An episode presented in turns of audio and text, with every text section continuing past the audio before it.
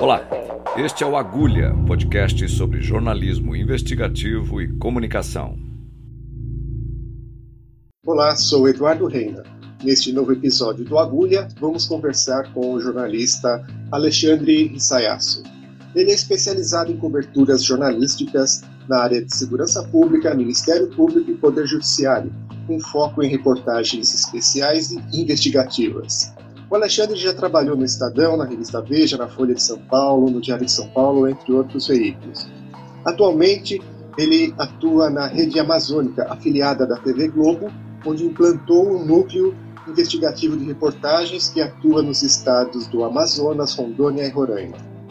Alexandre vai falar como o repórter deve se portar numa investigação sigilosa e como avançar na apuração de assuntos que envolve nomes importantes da política e da economia. Alexandre, agradeço muito você por dispor de seu tempo para conversar aqui com a gente do Agulha. Olá, Eduardo. Eu que agradeço a oportunidade de estar conversando contigo, né? Muito obrigado pela oportunidade. E vamos, vamos nessa.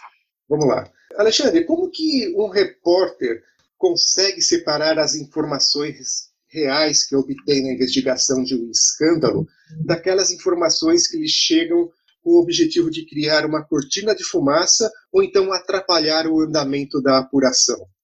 Olha, Eduardo, com o decorrer do tempo e com as reportagens que a gente vai fazendo, a gente acaba pegando alguns macetes, entre aspas, para identificar quando uma informação chega para a gente e, e, essa informação realmente ela procede e separar a informação que é só uma cortina de fumaça. Eu vou citar para você dois exemplos. Na época da campanha eleitoral para o governo do estado aqui do Amazonas, apareceu uma denúncia de uma garota de 16 anos que alegava que aos 14 ela teve um relacionamento amoroso com o atual governador do estado.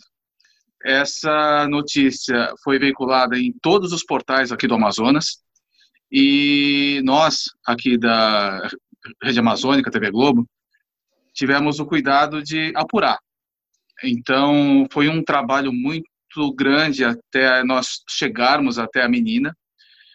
Ela, inicialmente, sustentou essa versão, né? Mas aí, quando você começa a fazer é, algumas perguntas básicas, ela começou a se enrolar, ela não conseguia mais responder. Então, há uma, há uma ala política adversária do atual governador, e, enfim, aí a gente acabou derrubando a matéria porque se tratava exatamente dessa questão de fumaça. Era um fato inicialmente bombástico, entre aspas, oh, uma menina de 14 anos que teve um caso com o governador, do, com o então candidato governador do estado, mas aí foi fazendo uma apuração minuciosa que nós descobrimos que se tratava de uma cortina de fumaça. Então, eu acho que eu acho que parte daí o, o princípio, né, de dividir uma história realmente boa jornalisticamente do que é uma fumaça. Então, tudo parte de uma apuração minuciosa, de uma checagem muito rigorosa. Se, se nós não tivermos esses dois pontos, né, fica muito difícil separar esses, esses dois aspectos da informação real, verdadeira, procedente, da informação que é realmente uma cortina de fumaça. E eu uhum. acho ainda que isso é que difere o jornalista, o jornalista profissional daquele que não é. Tá certo. Ô Alexandre, você passou por praticamente todos os grandes veículos impressos aqui em São Paulo. Você trabalhou na Folha, no Estado, você trabalhou também no Diário de São Paulo, você trabalhou na revista Veja e viveu muito intensamente durante muitos anos a realidade de grandes centros aqui na região sudeste, né? E fazer jornalismo aqui é uma situação, existe um posicionamento determinado do, dos jornalistas. Aí você foi para a região amazônica uma região totalmente diferente do que você viveu anteriormente, com uma outra situação econômica, política e social. Conta um pouco para a gente como que é exercer o jornalismo investigativo em São Paulo e depois na região amazônica com essa diferenciação existente. Então, Eduardo, aqui na região amazônica, né, aqui no Amazonas, especialmente, a, até na região norte do país, não há esse costume, essa tradição, digamos assim, de jornalismo investigativo. Já no sul e sudeste, nós temos aí diversos repórteres investigativos, tanto na TV quanto no impresso, enfim, é algo mais comum. E no sul e sudeste nós temos instituições que são combativas, tanto na questão de se combater corrupção, facções criminosas, etc. E mas e aí cabe ao repórter ter boas fontes, fazer boas fontes para desenvolver um bom trabalho. Mas aqui no norte do país é uma situação diferente. Instituições em nível estadual, elas são bastante comprometidas, digamos assim, com os governos. Então, por exemplo, para um Ministério Público Estadual abrir uma investigação, abrir até abre, mas conduzir investigação contra um prefeito ou até mesmo integrantes do governo estadual é um procedimento bastante complicado, porque existe temor da parte do, dos chefes dessas, dessas instituições em criar atrito com o governo. Isso eu ouvi de uma procuradora de justiça que estava conduzindo uma, uma investigação importante sobre o aumento de homicídios aqui no estado por causa de, de uma guerra de facções criminosas. Havia, assim, uma responsabilidade por parte da polícia que, que realmente não, não investigava e não tinha estrutura para investigar isso. E cabia no caso ao Ministério Público, cobrar, no mínimo, né? E aí eu ouvi dessa, dessa procuradora que havia um temor de, de se entrar em atrito com o governo. E aí criar uma relação, digamos assim, não, não mais amistosa, né? Então, as reportagens investigativas, a maioria delas, nós apuramos sozinhos, nós recebemos uma, uma, uma denúncia, uma, uma, informação, e apuramos sozinhos. Tem um exemplo bastante que, que ganhou bastante destaque aqui no Amazonas, de que desembargadores, políticos e pessoas ligadas ao governo do estado tinham suas contas pagas pela Secretaria de Saúde quando elas foram para o Hospital Sírio-Libanês.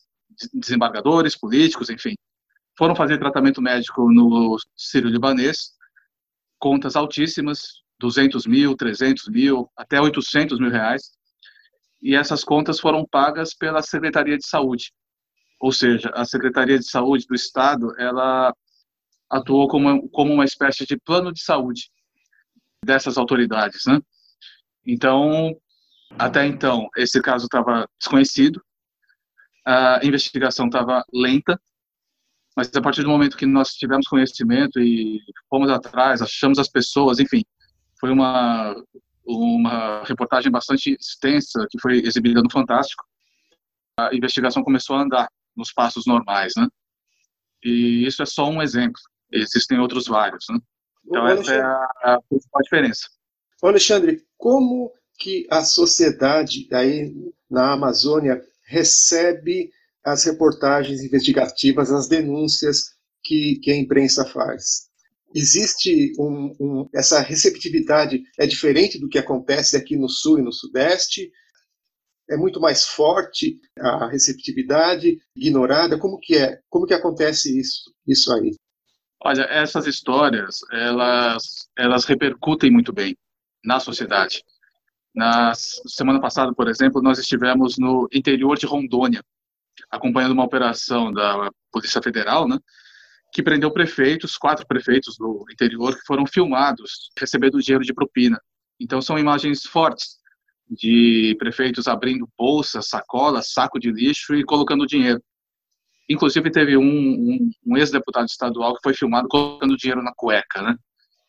Então, quando esse tipo de matéria vai ao ar, mostra essa essa essa essa questão da corrupção, principalmente, né? Existe uma reação muito positiva por parte da sociedade e até por parte das, dessas instituições daqui que atuam aqui no norte do país, Ministério Público Federal, Polícia Federal mesmo, que até então não estavam acostumadas com esse tipo com esse tipo de reportagem aqui no norte do país. O que havia antes aqui na Globo, né, é que sempre que aparecia alguma reportagem mais pesada entre aspas, um repórter, uma equipe de São Paulo ou do Rio de Janeiro era deslocada para cá, para o norte, né, para fechar a matéria. Então, com a implantação desse núcleo investigativo aqui no norte do país, isso ficou tudo centralizado com a gente. Então, acaba se criando um vínculo forte com as instituições sérias, né, que combatem o crime organizado, a corrupção, enfim. E também acabou se criando um vínculo forte com a sociedade. Nós recebemos diversas denúncias diárias, né? São dezenas que vão desde pedofilia, corrupção, facções criminosas, enfim. E a gente acaba, enfim, é, tendo bastante material para apurar, para trabalhar em cima. Tá certo. E, e, e, as fontes aí na Amazônia? O pessoal é, é, é mais fácil de tratar, fazendo de novo essa comparação norte e sul-sudeste. Aqui no sul-sudeste, parece que o pessoal é mais cascudo, consegue ter uma contra-argumentação um pouco mais forte. Isso também acontece na Amazônia ou então é, é mais fácil de lidar com as pessoas? E por quê? Então, é mais fácil porque até então não havia essa tradição de jornalismo investigativo. A Polícia Federal e Ministério Público Federal, principalmente, sempre tiveram grandes investigações. Mas só que não era divulgado aqui, nos, isso nos, nos jornais, nas emissoras, por, por absoluta falta de confiança. Então, quando a gente chega aqui há três anos atrás com, com essa nova filosofia de trabalho, isso foi conquistando as fontes, digamos assim.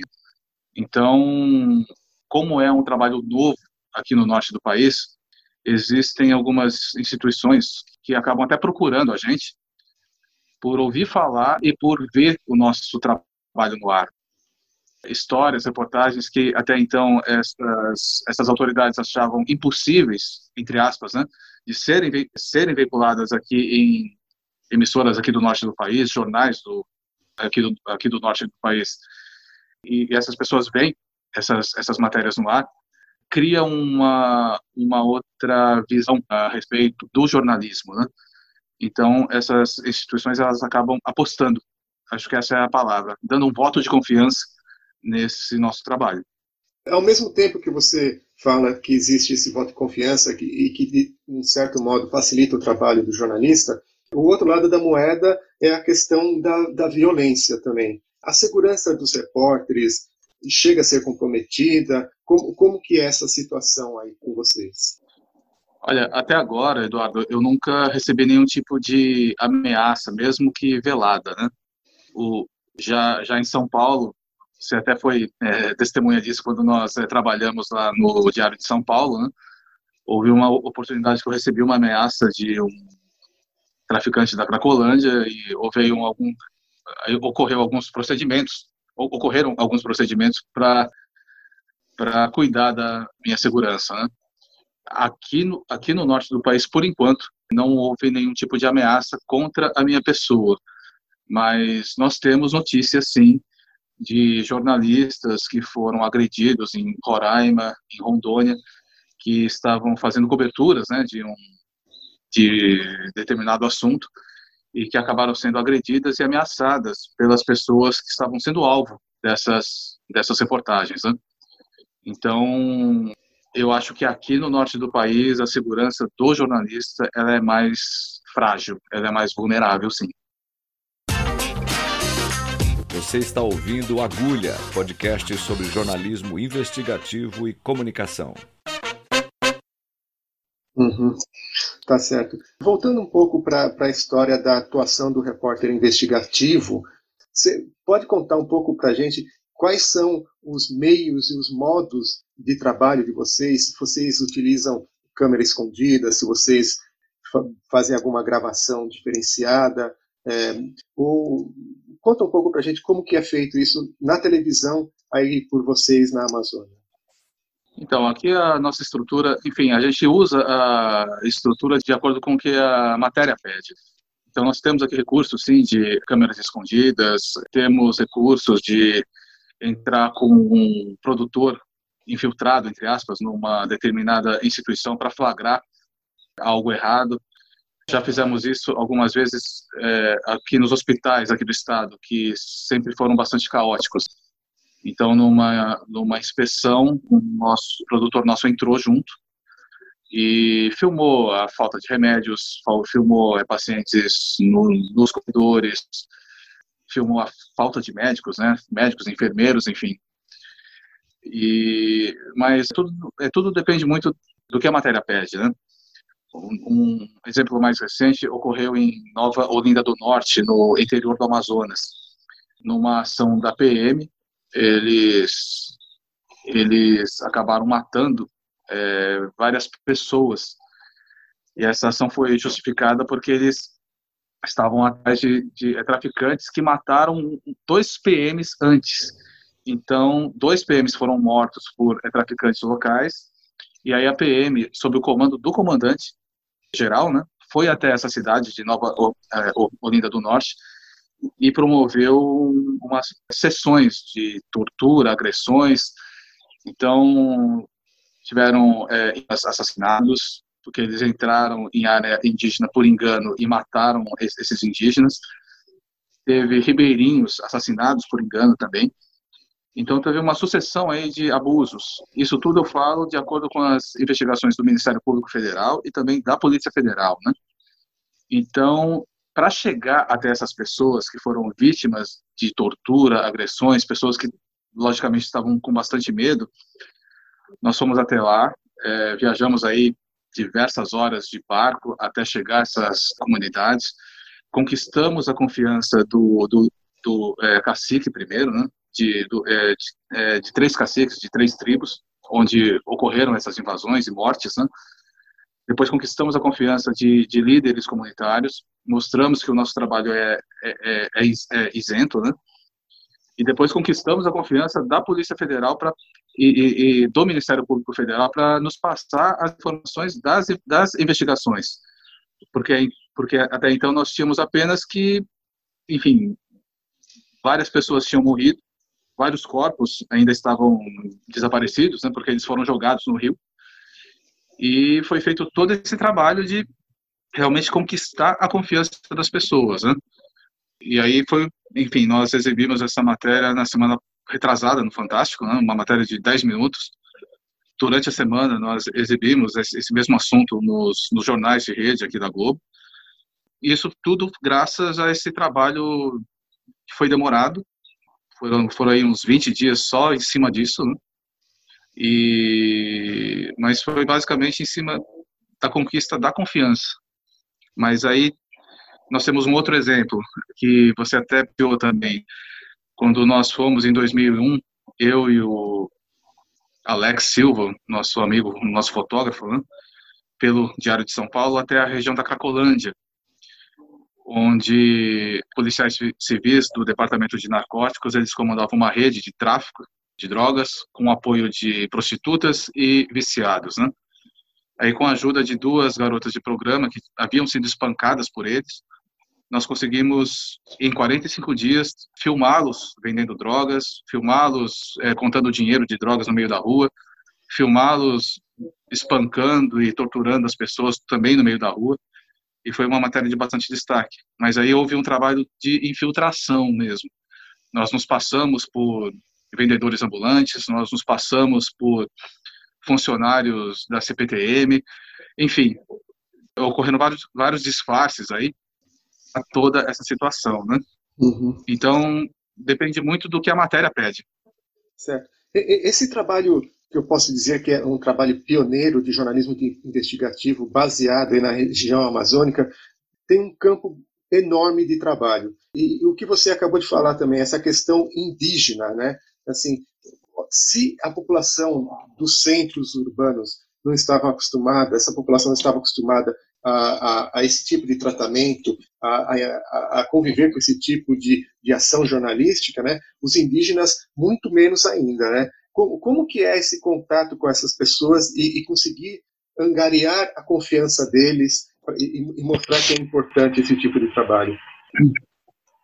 Olha, é, esse exemplo mais recente, né, em Nova Olinda do Norte, foi um trabalho realmente bastante exaustivo, né? É um trabalho de formiguinha. Você chega numa pessoa que tem acesso a essa comunidade indígena, por exemplo, aí você conquista a, a confiança dela. Como? Mostrando que realmente você faz um trabalho sério e que você está disposto a fazer um trabalho sério, custe o que custar. Quando eu digo custe o que custar, é basicamente, se tiver que pegar uma viagem de nove horas pelo rio Madeira, Madeira, por exemplo, para chegar nessa comunidade indígena, nove horas de barco, né? Nós vamos. Se tiver que viajar mais mais oito horas para chegar até a outra comunidade, nós vamos. Tudo para ouvir da boca das, dessas pessoas que foram agredidas o que de fato aconteceu, né?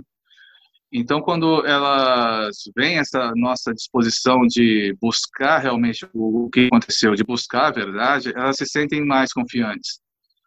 E aí, depois que ela passa o contato para o cacique responsável, por exemplo, aí a gente começa tudo do zero. Somos um grupo de jornalistas que estamos aqui dispostos a ouvir o que de fato aconteceu e nós viemos de longe, nós estamos aqui há vários dias e, e só fizemos isso porque queremos ouvir a verdade, né?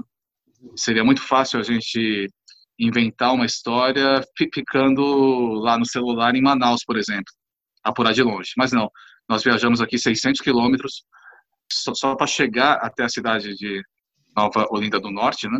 E viajamos aí mais sete, oito horas de barco no meio até essa comunidade indígena. Então, todo esse esforço, então, em cima desses argumentos, né, os caciques, eles aceitaram a nossa presença na aldeia e autorizaram que nós gravássemos as entrevistas com, com os indígenas que foram espancados e também aqueles que perderam o, os seus familiares assassinados aí pela PM, segundo, a, segundo as investigações da Polícia Federal, né? Há também aí nessa região muita ação de garimpeiros e de madeireiros, incluindo uma pergunta aí sobre a questão das queimadas aí na região amazônica? Sim, sim. A gente pode dizer que a Amazônia é dividida em blocos, digamos assim. Tem um bloco que só explora garimpo, que fica mais na que fica mais sul do Amazonas, Mato Grosso, Rondônia, Roraima tem um bloco que explora a, e, e tem um bloco que explora as queimadas e que junto com as queimadas vem a grilagem de terras. Então, e no meio de tudo isso tem as comunidades indígenas. As investigações da Polícia Federal mostram que há muitos indígenas, infelizmente hoje, que acabaram se corrompendo, facilitando a entrada de garimpeiros, mas também a maioria ela é combativa a, esse tipo de atividade, especialmente garimpo, porque acaba prejudicando muito o dia a dia deles, digamos assim, né? Então tem esse lado, tem o lado da queimada que está ligada a essa a essa questão do agronegócio, mas especialmente a grilagem de terra. 90% das queimadas são motivadas por grilagem de terra e e a parte do garimpo. A parte do garimpo que cada vez mais a gente está constatando a participação de indígenas nesse, nessa, nessa atividade. Semana passada mesmo, nós acompanhamos uma operação da Polícia Federal em, em Rondônia, interior de Rondônia, que é um garimpo de extração de diamantes, né? e que a entrada desses garimpeiros só foi possível porque os caciques eles autorizaram a entrada deles e dividiam o dinheiro da venda das joias. Isso tudo de acordo com as investigações da Polícia Federal. Né? Aí ocorreu uma grande operação em cima disso e a gente acompanhou tudo no interior de Rondônia na semana passada. Uhum. É, mas talvez seja importante destacar que essa corrupção no meio indígena não, não, não significa que todo o, o contingente indígena é a favor disso, né? Uma coisa que o governo não, não. explora muito, né? Generaliza a situação, né? Muito pelo contrário, né? O, o que a gente vê é que a minoria, mi, minoria mesmo, acaba sendo, acaba participando desse tipo de atividade, mas a gente vê a grande maioria. Isso eu falo porque andei em vários estados, Rondônia, Roraima, no interior de, desses estados, interior da, da, do, do Amazonas, nós vemos a grande maioria da população indígena combatendo esse esse tipo de atividade, garimpo principalmente, e também as queimadas. Nós vemos uma total desassistência, digamos assim, por parte dos órgãos públicos, né? E essa população, ela se apoia especialmente no Ministério Público Federal e na Polícia Federal para ter voz diante de tudo aquilo que está acontecendo. Mas, infelizmente, acontece. Acontece de alguns indígenas, alguns, repito, a minoria, acabarem se envolvendo nesse tipo de atividade. Esses aí, por exemplo, eles, eles, eles já até foram presos. Né? Tá certo. Alexandre, excelente essa conversa, excelente essas histórias todas que você contou aí de uma parte do Brasil que a gente aqui no Sul, no Sudeste, desconhece totalmente, né? E muito rica mesmo essa sua experiência. Eu queria agradecer a oportunidade de estar conversando com você no Agulha. Tá certo, Eduardo. Eu que agradeço mais uma vez a oportunidade que você me deu, né? De compartilhar um pouco do que a gente está vivendo aqui na Amazônia, compartilhar um pouco do que eu passei aí nesses, nesses 20 anos de carreira, né?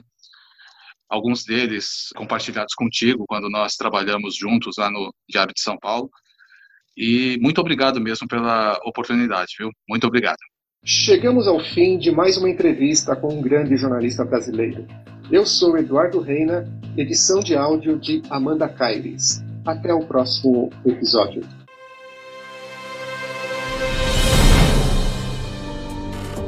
Você ouviu Agulha, podcast sobre jornalismo investigativo e comunicação. Até mais.